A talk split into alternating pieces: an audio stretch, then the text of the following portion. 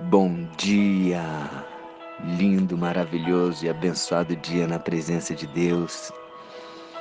Hoje estamos no dia 311 do projeto Bíblia para Iniciantes. Coloco aqui essa música, Alfa e Ômega, dizendo, proclamando a Deus, a Jesus, que não há outro, não há outro como Ele. Ele é o Alfa, o Ômega, Ele é o princípio, o fim. Ele é o Senhor, Salvador, maravilhoso conselheiro, príncipe da paz. Ele é aquele que era, que é e que há de vir. É o meu melhor amigo, minha referência. É aquele que morreu por mim.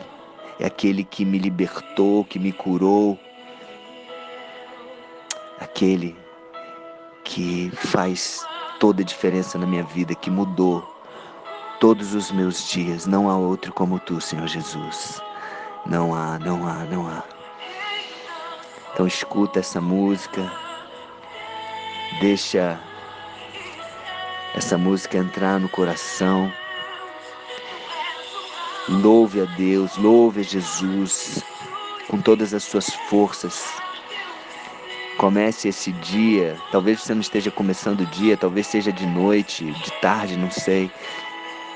Mas não há tempo, não há tempo certo. O tempo é agora. Louve a Deus, louve a Jesus. Amém? Então, começando aqui o estudo. 2 Coríntios, capítulo 7, versículos 1 a 7. Um trecho pequeno, porém poderoso. Paulo, ele começa no versículo 1 dizendo: Tendo, pois, ó amados, tais promessas, purifiquemo-nos de toda impureza, tanto da carne como do espírito, aperfeiçoando a nossa santidade no temor de Deus. Ele começa falando: Tendo, pois, ó amados, tais promessas. Que promessas são essas que ele está se referindo? Ele se refere às promessas que ele acabou de fazer. No versículo anterior, anterior ele diz assim: Serei vosso pai diz o Senhor. E vós sereis para mim filhos e filhas, diz o Senhor Todo-Poderoso. E antes disso ele fala: habitarei e andarei entre eles, o meu povo, serei o seu Deus e eles serão o meu povo.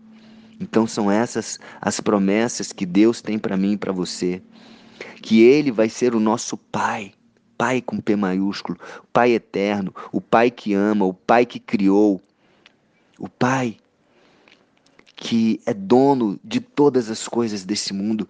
É importante que você tenha essa consciência. Quem é o seu pai? Independente do pai biológico que você tem hoje, pode ser bom ou mal, independente das limitações dele. Você tem um pai que é ilimitado. Você tem um pai que é dono de tudo, de, do ouro e da prata, aquele que criou todas as coisas, toda, todo o poder, toda a autoridade vem dele. Então é importante, é fundamental que eu e você possamos viver essa promessa, essa identidade de filho e filha de Deus. Você tem vivido isso, sinceramente? Se você realmente tem vivido essa identidade, então eu posso dizer uma coisa para você: sua vida tem sido abençoada, cheia de tribulações, porém cheia também de vitórias e de alegria e de regozijo. Amém? Purifiquemo-nos de toda impureza, é o que Paulo está falando, que toda impureza, qualquer impureza que vem pelos olhos, pelos ouvidos, pelas, pelos sentimentos, tudo aquilo que vem, que nós possamos nos purificar, separar dessas impurezas. O mundo, ele está cheio de impureza, cheio de coisas impuras, cheio de pensamentos impuros, de sentimentos impuros. Então, que nós possamos nos purificar, viver para Deus a santidade, tanto da carne quanto do espírito, impurezas da carne, impurezas também do espírito. aperfeiçoando a nossa santidade no temor de Deus. E sempre quando você ouvir, sempre quando você perceber essa palavra santidade, entenda o real significado dela. Santidade é se separar para um propósito de Deus, se separar das coisas do mundo, renovar a sua mente, transformar a sua mente, não se conformar com as coisas do mundo. No temor de Deus. O que é o temor de Deus? É saber que Deus não é ter medo de Deus, é saber que Deus está vendo todas as coisas, que Deus ele perscruta nosso coração, que Deus esquadrinha os nossos pensamentos, sabendo que Deus é poderoso para nos recompensar e também poderoso também para nos castigar das coisas que desobedecermos ele. E o castigo, ele tem a função de ensino, de nos ensinar. Então, esse é o temor de Deus. Santidade no temor de Deus. No versículo 2 ele diz: Acolhei-nos em vosso coração. A ninguém tratamos com injustiça, a ninguém corrompemos, a ninguém exploramos.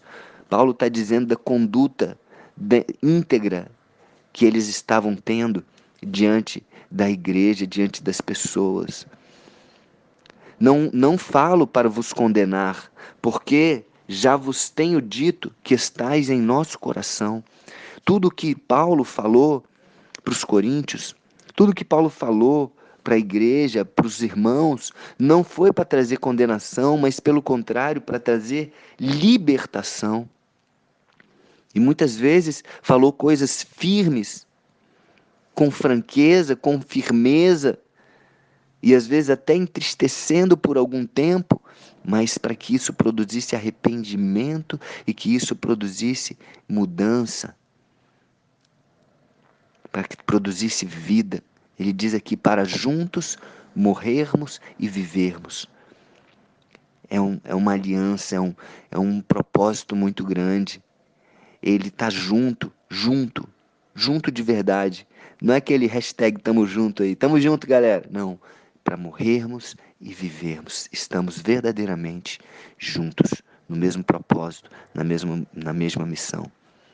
Muito grande é a minha franqueza, ele diz, para convosco, e muito me glorio por vossa causa. Sinto-me grandemente confortado e transbordante de júbilo em toda a nossa tribulação. Olha que louco isso, gente. Olha que louco sinto-me grandemente confortado e transbordante de júbilo. Júbilo de alguma coisa maravilhosa, júbilo. É uma alegria que, que, que não tem fim. E ele diz transbordante de júbilo em toda a nossa tribulação. Que, como assim? Em toda tribulação. Como estar transbordante de júbilo em toda nossa tribulação? Ele fala em outra passagem: tem que, por motivo de toda alegria, passar por várias provações. Na verdade, Tiago fala isso na carta dele, na carta de Tiago. Que, que, que louco é isso, viver isso. Quer dizer que é, nós podemos passar por muitas tribulações e, ao mesmo tempo, ainda estar assim transbordante de júbilo? Sim, a tribulação é exterior. O júbilo a alegria, o regozijo é interior. Não precisa você viver conforme o exterior, conforme as coisas, conforme é, é, o que o mundo dita.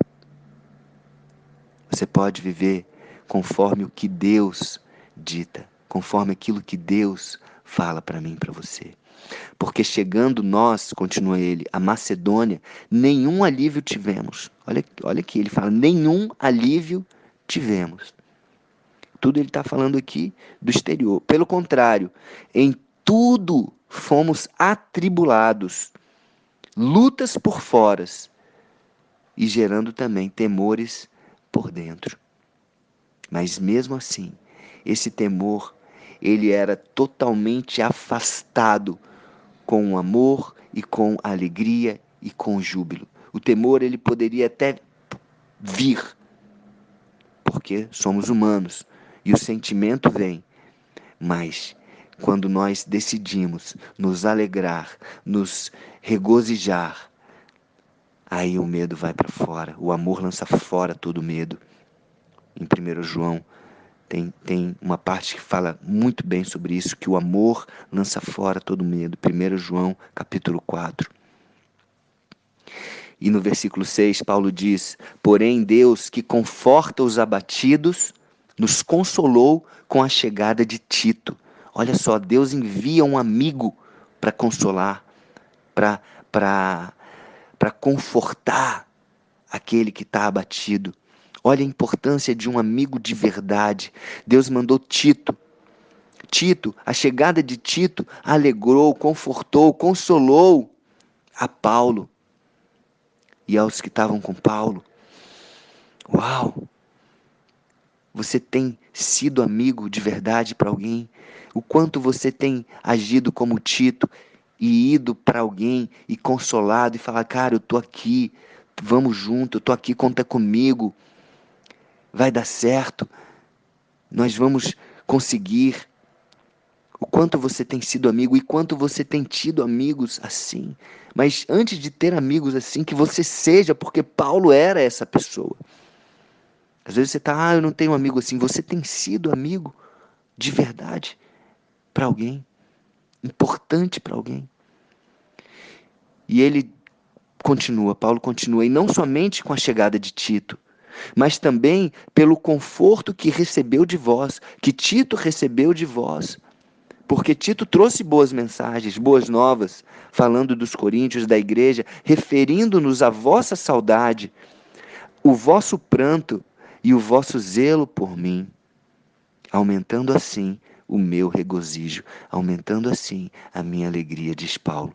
Então, Tito trouxe boas notícias, falando que eles oravam, que eles tinham saudade, que eles tinham saudade a ponto de chorar de saudade, que tinham zelo por, por Paulo, que oravam por Paulo.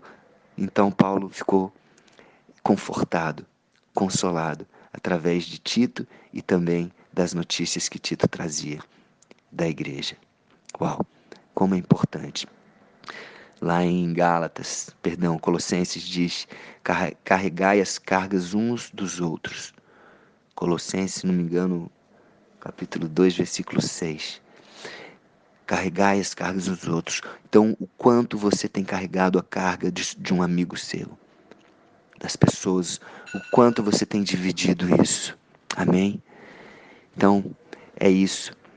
Que Deus te abençoe, que você tenha júbilo, que você transborde de júbilo em toda tribulação, em, não importa a situação, não sei o que você está passando hoje, talvez uma situação de, de dor, de tristeza, de doença.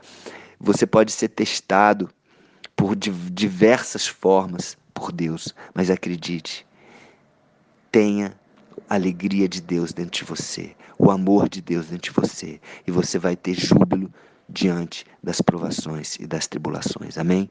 Um beijo no coração. Tamo junto. Vamos para frente. Vamos carregar as cargas uns dos outros. Precisar de alguma coisa, mande aqui sua mensagem e, na medida do possível, eu vou, vou respondendo aqui. Um beijo no coração. Amo você.